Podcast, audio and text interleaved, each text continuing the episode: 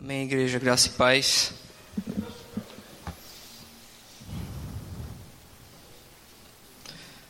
Igreja, convido vocês a ficar mais uma vez em pé para a gente ler aqui a palavra do Senhor.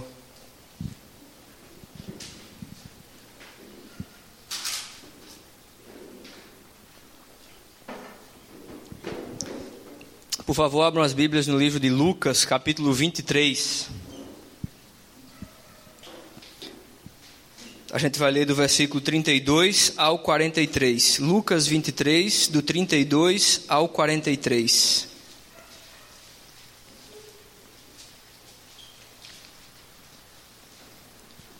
Todos acharam? Amém? Diz assim a palavra do Senhor. Dois outros homens, ambos criminosos, também foram levados com ele para serem executados. Quando chegaram ao lugar chamado Caveira, ali o crucificaram com os criminosos, um à sua direita e o outro à sua esquerda.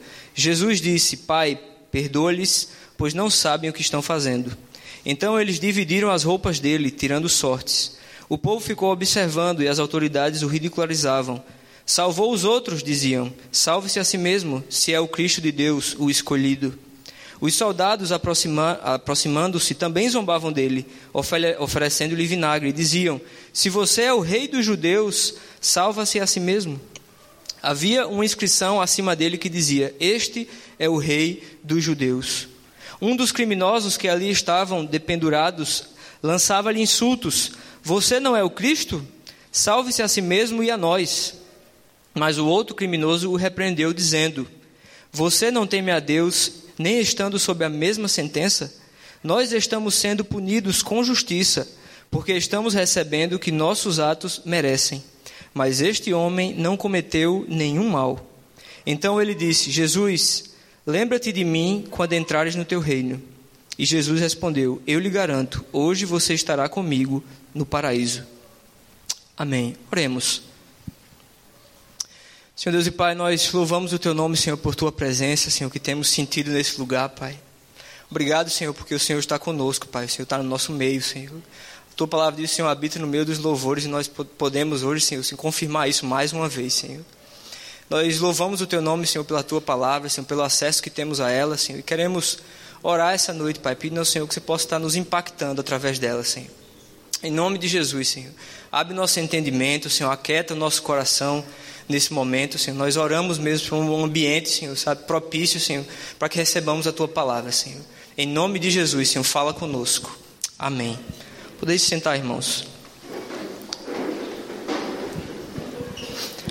Vocês vão lembrar de quando se iniciou ali há um, um, um tempo atrás, eu não lembro exatamente o, o mês, enfim é, aquela, toda essa movimentação que a gente tem visto no Brasil, dessa Lava Jato e etc.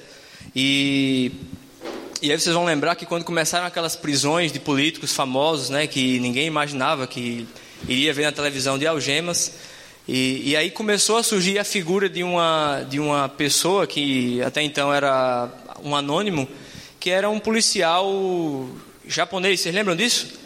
Que aparecia prendendo a turma, e aí já que se criou aquela coisa de, ah, é o, o japonês da federal, vocês lembram disso?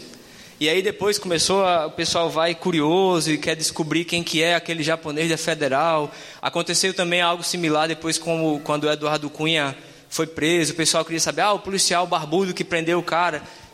E assim, e assim aconteceram algumas coisas. O que eu quero dizer é que existem situações é, na história em que as pessoas elas entram meio que na história sem querer, na verdade. De repente você está num local, numa, num local certo, na hora certa, vamos dizer assim, e você talvez é alçado ao sucesso, ou fica famoso, ou, ou ganha o seu lugar na história, né? Como aquele, claro que a gente está em proporções menores, como aquele policial ali da Federal, que de repente se viu nos noticiários, do Globo.com, todo mundo querendo saber quem que era o cara. Por que, é que eu estou dizendo isso? Estou dizendo isso porque quando eu leio esse texto aqui, de Jesus, da crucificação de Jesus, com esses dois criminosos, eu, eu, eu fico, fico, com essa sensação né, de que aqueles caras entraram na história no momento em que a humanidade estava sendo redimida por Jesus e a gente está lendo aqui sobre eles. Você consegue entender? Eles não sabiam, tinham ideia do que estava acontecendo, mas eles participaram do maior momento da história da humanidade. E a gente vai refletir um pouco sobre esse texto E quando eu li esse texto, a primeira coisa que, que, que surge é quem que eram aquelas duas figuras, né? Quem que eram aqueles dois caras que foram crucificados, um à direita e um à esquerda de Jesus, como diz o texto? E na verdade a Bíblia ela não diz muita coisa sobre aqueles caras. Você vai, você começa a ler de repente o texto já vem, dois outros homens também foram crucificados com ele. Quem que eram aqueles caras? E obviamente a gente vai pensar, provavelmente eram filhos de alguém, talvez eles fossem pais, tivessem filhos, talvez os filhos ou a família daquele pessoal, daqueles dois, estivessem lá naquele momento, acompanhando aquela, aquela situação. A gente não sabe muita coisa sobre, sobre aquelas, aquelas pessoas. E a gente passou a, a se referir àquele ladrão, que, aquele criminoso que, que, se, que se converteu ali, vamos dizer, que se encontrou com o Senhor e foi salvo depois, como o ladrão da cruz, não é verdade? Assim ele ficou conhecido na, na história, como o ladrão da cruz. Aquele que no último segundo ali entendeu quem era Jesus e clamou por salvação. Mas quem que era esse ladrão da cruz, né?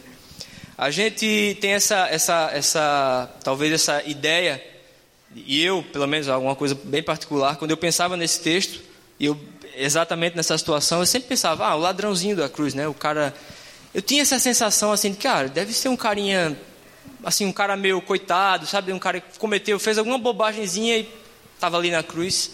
E eu fui pesquisar sobre isso e eu descobri que a palavra hebraica usada para falar sobre aquela, aqueles dois cidadãos era uma palavra que tinha o seguinte significado: alguém que põe os outros em perigo, alguém que machuca os outros, praticante do mal. Se a gente talvez fosse falar sobre essas duas pessoas hoje com a linguagem da gente, a gente talvez dissesse que aqueles dois cidadãos, eles eram criminosos de alta periculosidade. O que eu quero dizer é o seguinte, meus irmãos e minhas irmãs, é que aqueles caras provavelmente eram a vou usar uma palavra forte, escória da humanidade. Eram a pior raça de criminosos que havia naquele tempo. Não eram meros ladrões. Até porque, se você for pesquisar a literatura romana, você vai perceber que a cruz, a crucificação, ela era designada para cidadãos não romanos, basicamente escravos, e obviamente cidadãos não romanos, que tivessem cometido crimes muito graves: assassinato, roubo grave, rebelião, então, a própria sentença daqueles caras já mostra para a gente que eles não eram meros ladrões. Eles não eram ladrões de galinha, se você é que você me entende. Eles eram criminosos, provavelmente, do, dos piores possíveis. E por que é que, que isso é relevante para a gente refletir? Isso é relevante, na minha opinião, por duas situações. Em primeiro lugar, que quando você entende que tipo de pessoa era aquela. Quando você lê sobre a transformação dela, o que aconteceu com ela, você consegue entender a dimensão e a profundidade do poder de Deus de transformar alguém. E a segunda coisa que a gente consegue perceber e refletir um pouco sobre onde Jesus se meteu, teve que se meter por mim e por você, não é verdade? A gente consegue ter uma ideia, e eu, eu, eu entendo, olhando para esse perfil dessas duas figuras, eu consigo olhar e ter essa ideia do o que é que o peso do que Jesus fez ali na cruz, carregando o nosso pecado, se rebaixando ali, a, a, se, se, se, unindo ali, vamos dizer assim, sendo jogado no meio das pessoas, as piores raças de pessoas possíveis, por mim e por você. Mas aí a gente começa a refletir a respeito daquilo que a gente leu no texto, o que é que aconteceu com esse com esse cidadão?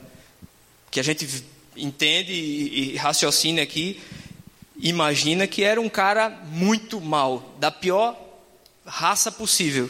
É tanto que você percebe que se ele estava sendo condenado à morte, a gente entende que o crime dele foi grave. E você imagina a sociedade chegar para um no limite e dizer assim, olha, não tem jeito para essa pessoa. A gente vai matá-lo porque não tem jeito para ele. Você consegue entender que aquele cara era complicadíssimo, era mal, ao ponto da sociedade dizer, ó, a gente vai ter que matar ele, mas não é só matar, a gente vai matá-lo da pior maneira possível. Eu entendo que aquele cara, os dois, na verdade, eram muito maus. E Jesus estava lá no meio deles. o que é que aconteceu com uma pessoa desse nível, ao ponto dele ali, no, talvez nos últimos suspiros da sua vida, ele clamar, entender a cruz de fato e clamar por salvação. E eu me peguei, a, passei a refletir sobre algumas coisas, sobre esse contexto todo aqui que a gente lê. Em primeiro lugar, meu irmão e minha irmã, o que acontecia na, na crucificação? Você vai ler em qualquer relato histórico, você vai ver que a crucificação ela era, vamos dizer assim, um espetáculo sombrio da pior qualidade possível. Eles pensavam em todos os detalhes para que aquele momento fosse o mais obscuro e doloroso possível para a pessoa que estava sendo crucificada. Não era só uma questão física de, ah, eu vou lhe machucar, eu vou lhe matar, eu vou. Era uma, envolvia toda uma questão emocional, psicológica, humilhação. Você sabe que geralmente o, o, os crucificados eles eram açoitados, eles tinham que carregar aquela parte de cima da cruz no meio de todo o povo até o lugar onde iria assim, efetivamente ocorrer a crucificação. Então você consegue imaginar a humilhação. O cara apanha, já está todo dolorido, ainda tem que carregar a cruz na frente de todo mundo. Quer dizer, todas as pessoas sabem que você é a pior raça de gente possível e está sendo condenado à morte e por crucificação. Quer dizer, você fez alguma coisa muito grave. E você caminha com aquela cruz na frente de todo mundo, todo mundo vendo você até o lugar que você vai. Você consegue perceber, imaginar a humilhação? As pessoas provavelmente falavam muita bobagem, talvez cuspiam, como fizeram com Jesus, chutavam, não sei. Você consegue imaginar a tensão daquele momento para o cara que está sendo crucificado? E a pessoa passava pelo, pelo meio da, daquele, de, de todo o povo até o lugar da crucificação. E uma coisa interessante, ele, eles eram crucificados sem roupa. Pelo menos esses são os relatos históricos que a gente viu aqui, que, que o pessoal, inclusive, lançou sorte sobre as roupas de Jesus, na é verdade. Conseguem imaginar? O cara é açoitado, humilhado, machucado, tem que carregar toda aquela a sua cruz até o lugar onde você vai ser crucificado, e você é levantado a uma certa altura para que todos consigam ver, e você está nu, machucado. Você consegue imaginar o nível de humilhação de uma coisa dessa? E se não bastasse, meus irmãos, os relatos, e a gente vê aqui também no texto, eles tinham, os romanos tinham o costume de colocar uma placa acima da cabeça do condenado que indicava o crime daquele cidadão. Esse aqui é assassino. Colocavam lá em cima da cabeça do cara, assassino. Então, basicamente, além de todo esse processo, você imagina, de dor e humilhação, cada lá, o crime dele na cabeça. Todas as pessoas conseguem saber o que você fez. E você está lá, de braços abertos, totalmente machucado e exposto, com uma placa em cima da sua cabeça dizendo o que você fez, lhe entregando. Basicamente, meu irmão e minha irmã, o cara estava na cruz, ele não tinha como se esconder. Ele estava totalmente exposto. E eu fiquei pensando a respeito disso e cheguei a uma conclusão simples. A cruz revela a nossa condição. A cruz revela quem somos de fato. A gente não tem como esconder absolutamente nada. Talvez as pessoas não imaginem as lutas que você passa, os lugares onde você vai, as coisas que você faz. Imagine você se nesse exato momento te colocassem numa cruz e dissessem: Vou escrever aqui uma plaquinha para todo mundo ver quem você é de verdade. Assustador, não é verdade? Assustador. Aqueles homens estavam nessa situação E é interessante imaginar sobre, nessa mesma perspectiva da cruz que revela o fato de que em cima da cruz de Jesus não havia nenhum crime. Não havia, ninguém colocou nenhum crime. O que é que tinha escrito em cima da cruz de Jesus? Este é o Rei dos Judeus. Não havia nenhum crime, meus irmãos, porque ele não havia cometido nenhum.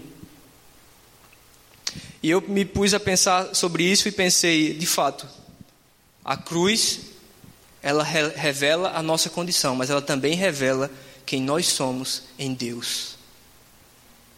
Aquela plaquinha na cabeça, em cima da cabeça de Jesus estava revelando quem era aquele homem em Deus. Os dois criminosos, como a gente. E a gente, se você for ler esse texto, meus irmãos, em, em, outros, Mateus, Marcos, todos os evangelhos, eles falam, eles têm esse mesmo texto. Você vai perceber algumas diferenças, algumas peculiaridades de narração de um e de outro. E existe, você vai ver em alguns momentos que em outros textos eles falam o seguinte, que os dois, os dois, no plural, criminosos, eles zombavam de Jesus.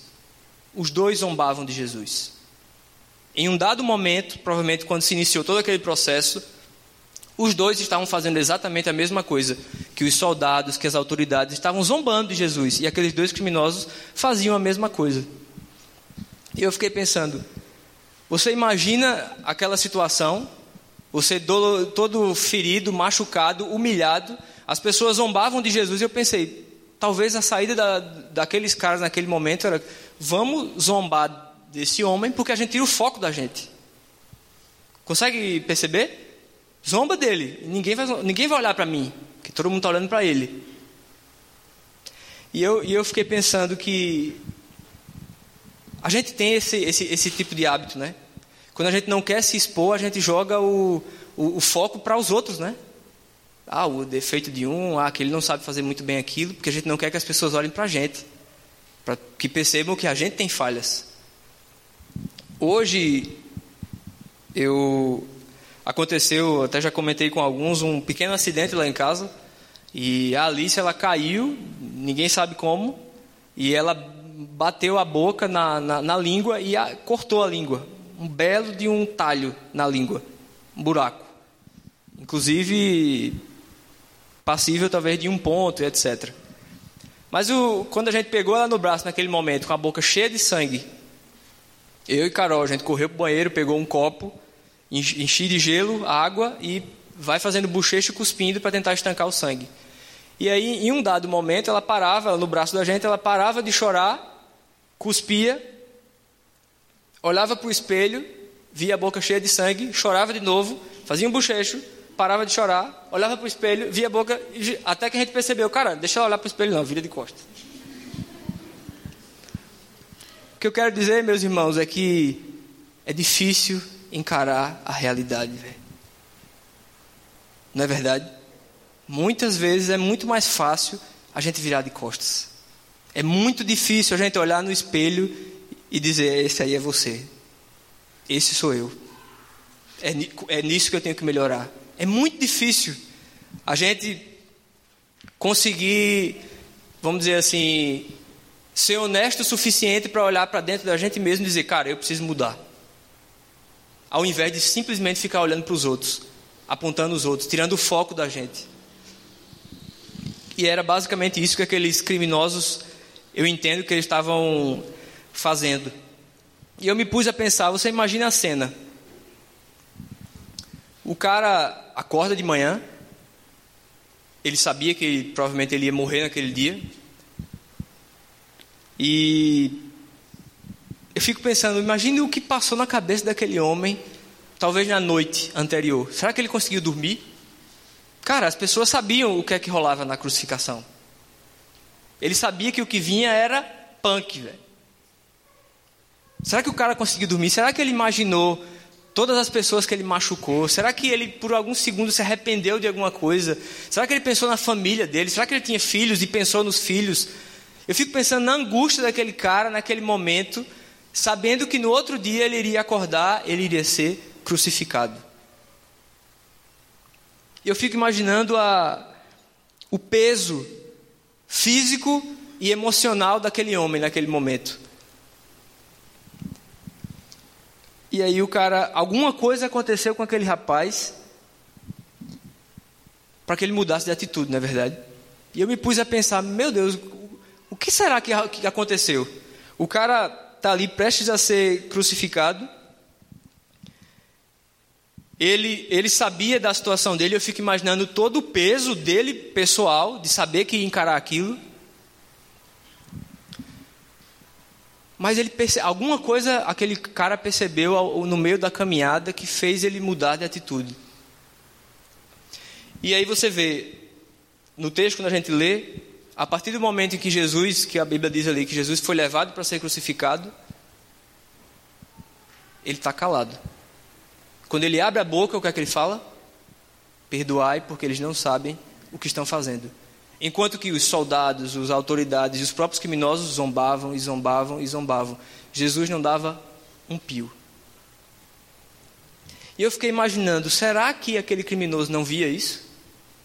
Será que ele não olhava para Jesus e dizia, cara, quem que é esse cara? Será que ele não percebia aquela atitude de Jesus? Um cara na, na mesma situação que ele, passando pelo mesmo sofrimento que ele, ele sabia exatamente o peso físico e emocional daquele momento, e ele olhava para Jesus e dizia: Quem é esse homem que abre a boca e ainda clama por perdão para os outros, para mim, para as outras pessoas que estão aqui? E eu fico imaginando que aquilo começou a impactar aquele homem. E ele sabia o que, tá, o que, o que ia encontrar pela frente. A gente, vai, a gente sabe, inclusive lá no Getsemane ali, que a agonia de Jesus era tão grande pelo que iria acontecer com ele, que a Bíblia diz que o suor dele eram gotas de sangue. Imagina a agonia do que, a, a, pelo que ele sabia que iria acontecer. Eu lembro que uma vez eu, eu sofri um pequeno acidente na, na minha perna, devia ter menos de 10 anos. E eu tinha um problema de pele naquela região, exatamente onde cortou. E a, pele, a minha pele era mais sensível naquela região. E aí, cara, abriu assim, ó, um buraco bonito. E eu fui para casa. E meu pai, quando viu, meu pai era médico, tá? Para não pensar que ele é um Dr. House maluco aí. Ele viu e falou: Cara, isso aqui vai, vai levar ponto. Só que é o seguinte: e se eu levar no hospital, os caras não vão ter cuidado porque a pele é mais fininha ou mais sensível. Eles vão tentar dar ponto e a coisa não vai, vai piorar. Eu mesmo vou dar. Que beleza, né? A gente passou na, no consultório de uma amiga nossa que era cirurgiã dentista, pegou linha, agulha. Eu estava junto, tá? Inclusive vendo a agulha, vendo a linha. E fomos para casa. E aí quando chegou em casa, eu não lembro exatamente o que aconteceu, mas a gente esqueceu de uma coisa, um detalhe bem importante: a anestesia. E aí o que, é que a gente vai fazer? Sangue, sangue, sangue, a gente tem que resolver. No lugar da anestesia, pega uma toalha. Minha mãe colocou, com toda a calma, me colocou na mesa, colocou aquela toalha na minha boca. Respira fundo, que seu pai vai fazer com bem muita calma. Não, tudo bem, e eu olhava quando ele ia chegando perto, eu bem tranquilo, quando ele ia chegando com aquela, eu desesperava, começava a chorar. A minha mãe acalmava de novo, e não, tá bom, agora vai. Respirava, baixava a cabeça. Quando eu via o braço do meu pai abaixando, eu começava a chorar. Minha mãe dizia: Meu filho, se você continuar assim, seu pai não vai conseguir nem. Levei os pontos no cru. Toalha funciona muito bem, tá? Para quem aí se interessar. Foi necessário. Mas o que eu quero dizer, meus irmãos, é que cada vez que meu pai baixava aquela mãozinha, eu sabia que eu ia sentir muita dor. E era terrível essa sensação de você esperar a dor. É terrível. Todo mundo já passou por alguma coisa parecida, na verdade. Você imagina a sensação de se esperar a morte. Eu quero que a gente consiga entender todo esse, esse peso físico e emocional daquele momento. Que, que Jesus e os dois, criminosos, os dois criminosos estavam prestes a, a passar. E aí a verdade, meus irmãos, que quando a gente muitas vezes está passando por situações de muito, vamos dizer assim, muito pesadas, que, vamos dizer assim, de, de, um, de um, um índice de nervosismo muito alto, ou que seja, muitas vezes a gente tem reações que a gente não esperava, não é verdade? E aí você já aconteceu com você dizer, cara, de repente o cara fala uma bobagem, e, e, dá um murro em alguém, e faz. Cara, por que você fez isso? Não sei, eu não consegui raciocinar. Você já, já ouviu alguém falar coisa do tipo? Em uma situação de grande estresse, você acaba. Na verdade, o que acontece é o seguinte: numa situação de grande estresse, você está com o emocional à flor da pele, você coloca para fora o que você tem dentro do seu coração sem nenhum filtro. Você não vai pensar quem está do seu lado olhando, eita, cara, eu ia dar uma xingada aqui, mas o pastor está ali, eu vou. Cara, quando você está sob estresse, você fala qualquer coisa, você faz qualquer coisa sem filtro nenhum, não é verdade? E eu fico pensando que aquele criminoso, naquela hora, ele pensava, olhava para Jesus e ele dizia: O cara está passando pela mesma coisa que eu. Eu estou aqui sendo massacrado, eu estou sentindo o peso da coisa. Como é que aquele homem consegue abrir a boca e dizer, Pai, perdoai eles porque eles não sabem o que fazem? Você consegue entender? Eu, eu imagino aquele cara olhando para Jesus dizendo, como assim? O que é que está acontecendo? Quem é essa pessoa? E eu imagino que em algum momento daquela situação toda, enquanto as pessoas escarneciam, zombavam, aquele homem, ele, ele teve um, um, uma, uma revelação de quem ele era, e ele teve uma revelação de quem Jesus era. Você lembra que a cruz revela? Você lembra? Talvez aquele homem, no meio daquele sofrimento, olhava para cima e ele dizia, tinha lá em cima, assassino. E ele dizia, realmente, eu sou assassino. Eu estou aqui porque eu mereço. E ele olhava para Jesus e tinha lá, rei dos judeus. E o tempo foi passando, ele devia olhar para Jesus e dizer: esse, esse, esse cara é o rei, esse cara é rei. Esse aí é diferente.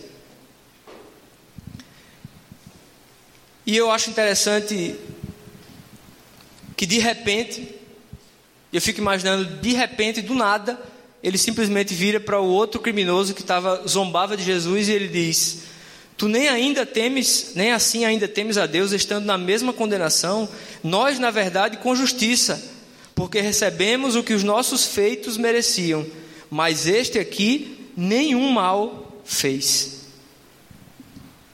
Do nada. De repente, alguma coisa, cara, alguma coisa ele entendeu. Ele imediatamente vira para o outro e repreende o outro criminoso. E eu fiquei pensando nessa palavra imediatamente. Sabe, eu, eu, eu pergunto para você, isso que eu chamo de uma mudança de vida rápida, não é verdade?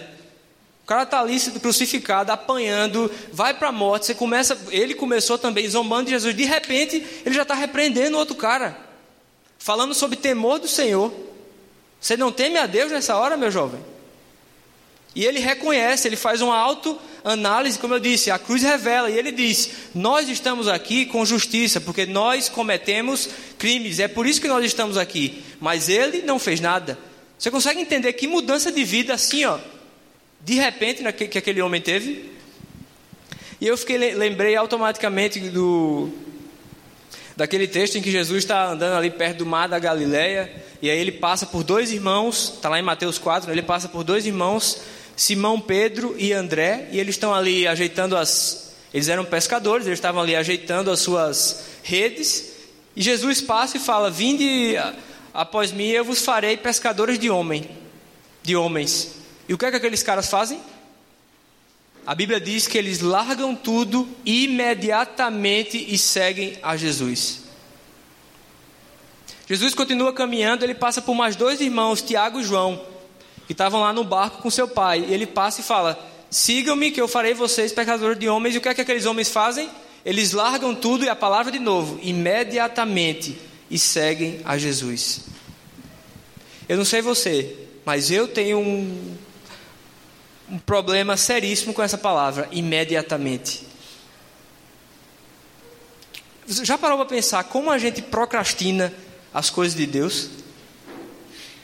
A gente tem que mudar, mas peraí, vamos aos pouquinhos, né? Eu mentia 20 vezes por dia, mas eu estou, meu pastor, está ótimo agora, estou mentindo 15, e é assim, sabe, a perspectiva é que a Bíblia diz o seguinte, lá em Efésios: quem roubava, não roube mais, quem mentia, não minta mais. Você consegue entender que não existe uma gradatividade aqui nesse, nessa, nessa, nessa fala? Meu amigo, se você fazia uma coisa, você entendeu a cruz de Cristo, simplesmente não faça mais. A mudança tem que ser imediata. Nós temos muita dificuldade com isso, na é verdade. Quantas e quantas vezes nós ouvimos, ah, às vezes, uma palavra, cara, daquelas que a gente sabe que foi pra gente, Tu sabe no teu coração que foi para você, que você precisa mudar alguma coisa e você vem e ali começa a semana com aquele gás de não, é isso aí. E aí o tempo vai passando e ah, tô, comecei a mudar um pouquinho. Não vou, não vou mudar logo de uma vez, né? Vamos começar. Cara, não se abandona pecado aos poucos, velho. Não é verdade? Isso se abandona imediatamente. E eu vou dizer a você, eu olho para a atitude desse, desse criminoso e eu penso que ele é melhor do que eu nesse quesito. Ele muda muito mais rápido do que eu. E o texto segue. E é interessante se pensar que os soldados e aqueles os príncipes ali, as autoridades, e inclusive o próprio um, do, um dos criminosos, eles ficam atacando Jesus, falando o tempo inteiro: se você é o Cristo, salve-se a si mesmo. Salve-se a, a si mesmo. E é interessante que se você parar para pensar que o Cristo exatamente significava isso, é, é o libertador, o salvador. Ou seja, o que ele está dizendo é: se você é a pessoa que vai salvar a humanidade, como você está dizendo, então salve você mesmo aí. Você consegue perceber que ele atacava diretamente a identidade de Jesus naquele momento? Se você é o Cristo, então salve a você mesmo. E eu lembrei imediatamente daquele texto lá, quando Jesus vai iniciar o, o, o ministério dele na terra, e ele é levado ao deserto, né? ele, e ele é tentado então pelo diabo. E a Bíblia diz que Jesus jejuou 40 dias e ele teve fome. E aí o diabo encosta em Jesus e faz o quê? Fala o quê? Se você é o filho de Deus, transforma essas pedras em pães. Você consegue perceber o mesmo ataque à identidade no momento em que Jesus está vulnerável cansado, com fome. Você consegue entender, meus irmãos, que como é importante para a gente saberem o que é que Deus escreveu na plaquinha acima da nossa cabeça? Para que em momentos que a gente está cansado e a, e a, coisa aperta, a gente tem que olhar para cima e dizer: Não, Deus disse que eu sou isso aqui. Ó. Não interessa o que o diabo diz, não interessa o que as pessoas falam, nós somos quem Deus diz que a gente é. A gente precisa ter muito firme na nossa mente quem nós somos no Senhor. E a gente precisa buscar esse entendimento. Infelizmente, a gente. É verdade, hoje em dia é muito mais fácil a gente viver, vamos dizer assim, às custas da revelação dos outros, se é que você me entende. Difícil é buscar a sua própria revelação, não é verdade? Dif é trabalhoso. Quem é você em Deus? O que será que tem na plaquinha escrito na sua, em cima da sua cabeça? Que, o que Deus fala sobre você? Isso é algo que a gente devia sair daqui hoje de noite e dizer, bicho, é joelho no chão e vamos tentar descobrir. A Bíblia diz que a criação espera ansiosamente pela revelação dos filhos de Deus. Basicamente, o que esse texto está dizendo é: o mundo aí precisa que você descubra o que Deus quer que você faça nessa vida. Olha só, existem pessoas aí fora que estão aguardando você descobrir o que Deus quer fazer na sua vida. Será que a gente tem entendido isso, tem buscado esse entendimento? Enquanto a gente não souber, enquanto a gente não fizer isso, o diabo vai sempre chegar naqueles momentos que a gente está cansado e dizer: Você não é isso, não. Você não é amado. Seu pai não lhe ama. Seus filhos não lhe amam. Olha o que ele fez. Sua esposa não lhe ama. Por que, é que você não faz isso? E se você não souber quem você é em Deus, meu irmão e minha irmã, você vai cair na armadilha. Pense bem: se o capeta fez isso com Jesus, que era o Filho de Deus, e ele tentou atacar a identidade dele, você imagina o que é que ele não faz comigo e com você, se a gente der brecha. Precisamos saber quem somos em Deus. E eu fico pensando, Jesus sabia exatamente quem que ele era, não é verdade? E naquele momento de, o, o, as pessoas e aquele criminoso falava: se você é o Cristo, salve a si mesmo. E Jesus silenciosamente sabia que ele era o Cristo. Ele não precisava provar nada para ninguém. Mas eu entendo que, eu lembro que quando eu era pirralho, bem pequeno, e, e via essas histórias da crucificação representadas na igreja, e você ouve que as pessoas falavam que Jesus é filho de Deus e poderoso. Cara, eu ficava nervoso quando você, sabe, você via a crucificação, Jesus ali humilhado, e eu pensava, cara, se Jesus é filho de Deus, poderoso, tem todo o poder, toda a autoridade, por que, que ele não descia daquela cruz, dava um pau em todo mundo ali? Eu pensava isso quando era pequeno. Eu lembro que eu pensava isso. Por que ele não jogava um raio ali em todo mundo? Será que as pessoas não iam acreditar mais nele se ele fizesse isso? E refletindo aqui sobre a postura de Jesus diante de toda aquela situação, eu pensava: Jesus estava mostrando para a gente uma coisa muito clara a respeito do reino de Deus. No reino de Deus, meu irmão, você não tem como salvar você mesmo. Você precisa de um Salvador. Você não vai ter como fazer isso sozinho. Não tem salve-se a si mesmo, meu velho. Você precisa de um Salvador. E esse Salvador é Jesus. E aí, eu fico pensando naquela situação, aquele criminoso, ele, ele de repente tem aquele clique, ele muda de postura, ele se percebe, ele percebe Jesus, ele repreende aquele outro criminoso, e ele vira para Jesus e fala: Jesus, se lembre de mim quando você entrar no seu reino. Você consegue entender que ele estava reconhecendo Jesus como filho de Deus naquele momento? Ele falou: Se lembre de mim quando você entrar no seu reino. Quem é que tem reino? É rei. Ele estava entendendo que aquele homem era de fato, ele não era só rei dos judeus, ele era o rei de todos. E aí volta a fita. Nessa fala, o cara vira para Jesus e fala: Se lembre de mim. E aí o que é que Jesus fala para ele? Lhe garanto que ainda hoje você vai estar comigo no paraíso. Aí você imagina aquele homem naquela situação, como eu disse, humilhado, machucado, dolorido, envergonhado. Aí ele vira e se pense bem que ele pouco tempo antes estava zombando de Jesus. De repente ele vem, muda de atitude ali, vira para Jesus e diz: Senhor, se lembre de mim.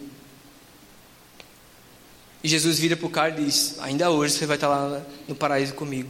Você consegue perceber que aquele, aquele homem ele, ele não tinha. Ele estava no momento mais humilhante e vulnerável da vida dele. Ele sabia que Jesus olhava para ele e via ele nu, numa cruz, com um crime bem grande em cima da cabeça dele. Jesus sabia, ele sabia que Jesus sabia quem ele era. E quando Jesus fala para ele, eu garanto a você que você vai estar comigo hoje, basicamente Jesus está dizendo é, eu te aceito exatamente do jeito que você está. Eu vejo quem você é de verdade. Eu estou aqui vendo quem você é de verdade. E eu te aceito mesmo assim. Cara, isso é, é, é assustador, na é verdade. Não existia, não existia, vamos dizer assim, nenhum pingo de fingimento. Não tinha como o cara esconder absolutamente nada de Jesus naquele momento. Ele está dizendo: Senhor, olha, olha aqui meu coração. Eu sou a pior raça de gente possível. E Jesus está dizendo: Eu te recebo.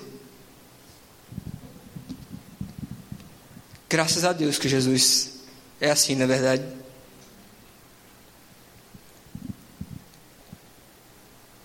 E eu fico pensando, meus irmãos, em Jesus naquele momento com os braços ali abertos. Talvez hoje a gente pode usar isso como um, uma grande analogia. Jesus está de braços abertos, esperando cada um de nós, como o filho, o pai do filho pródigo no caminho e etc. A Bíblia diz que lá em Lucas 9:23, Jesus diz o seguinte para os seus discípulos: Se alguém quiser vir após mim, negue-se a si mesmo, tome a sua cruz e siga-me. E é interessante pensar que na história da literatura romana ali, depois da crucificação, o, houve um imperador chamado Constantino, que foi o imperador que é, ele instituiu o cristianismo como religião oficial, etc. E uma coisa interessante que eu li sobre isso é que aquele cidadão, Constantino, aquele imperador, em, um dado momento, depois de, de todos esses eventos aqui, a crucificação foi abolida. A explicação? Porque depois de Jesus, a cruz, que era um grande símbolo de morte e de terror, passou a ser um símbolo de vida. Não fazia mais sentido crucificar as pessoas. Você consegue entender? Isso é história, tá? Mas o fato é que Jesus ele ressignificou a cruz. Ele transformou uma coisa que era morte, terror e agonia em vida. E por causa do sacrifício de Jesus naquele dia, naquela cruz, é que eu e você hoje podemos estar aqui. E o que Jesus, o convite de Jesus para a gente hoje é: tome a sua cruz e siga-me. Vamos baixar nossas cabeças.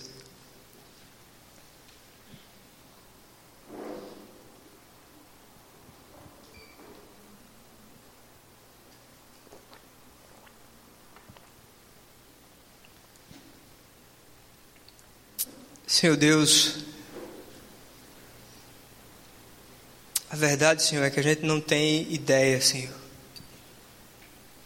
A gente não tem ideia, Senhor, do teu sofrimento, a gente não tem ideia do que aconteceu naquele dia, Senhor. O que a gente sabe, Pai, é que o Senhor foi pendurado naquela cruz, não foi pelos seus erros, Senhor, foi pelos meus erros, Pai, pelos nossos erros, Senhor.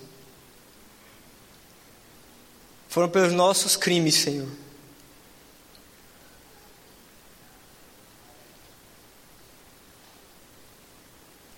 Nós reconhecemos, Senhor, a nossa necessidade, Senhor, de sermos salvos pelo Senhor todos os dias, Pai.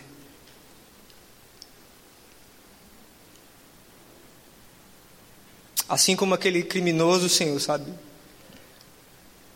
Teve um encontro com o Senhor naquele momento, Pai. Nós oramos, Senhor, clamando ao Senhor, Pai. Nos ajuda a nos encontrarmos com o Senhor hoje, Senhor. Queremos ter um encontro com o Senhor hoje, Pai. Por isso, Senhor, nossa oração nesse, nesse momento é: Senhor, se lembra de nós, Pai. Se lembra de nós, Senhor. Nos ajuda, Senhor, a sairmos aqui hoje, Pai, dessa reunião, Senhor, desse encontro, Pai. Com o entendimento, Senhor, que precisamos tomar nossas cruzes, Senhor, e seguir o Senhor, Pai, de fato. O Senhor sabe quem somos, Pai. Nós queremos parar de se esconder do Senhor, Pai.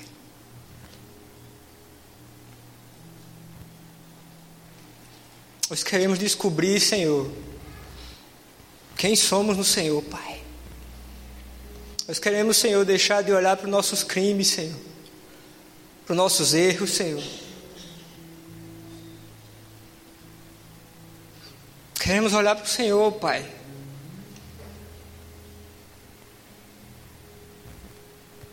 Oh, Senhor. Tão difícil, Pai, é tão difícil.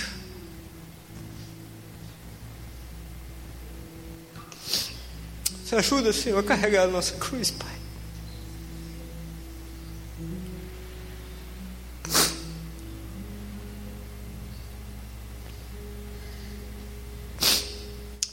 Ajuda, Senhor. Não podemos fazer isso sozinhos, Pai. Nós precisamos do Senhor. Recebe, Pai, essa noite.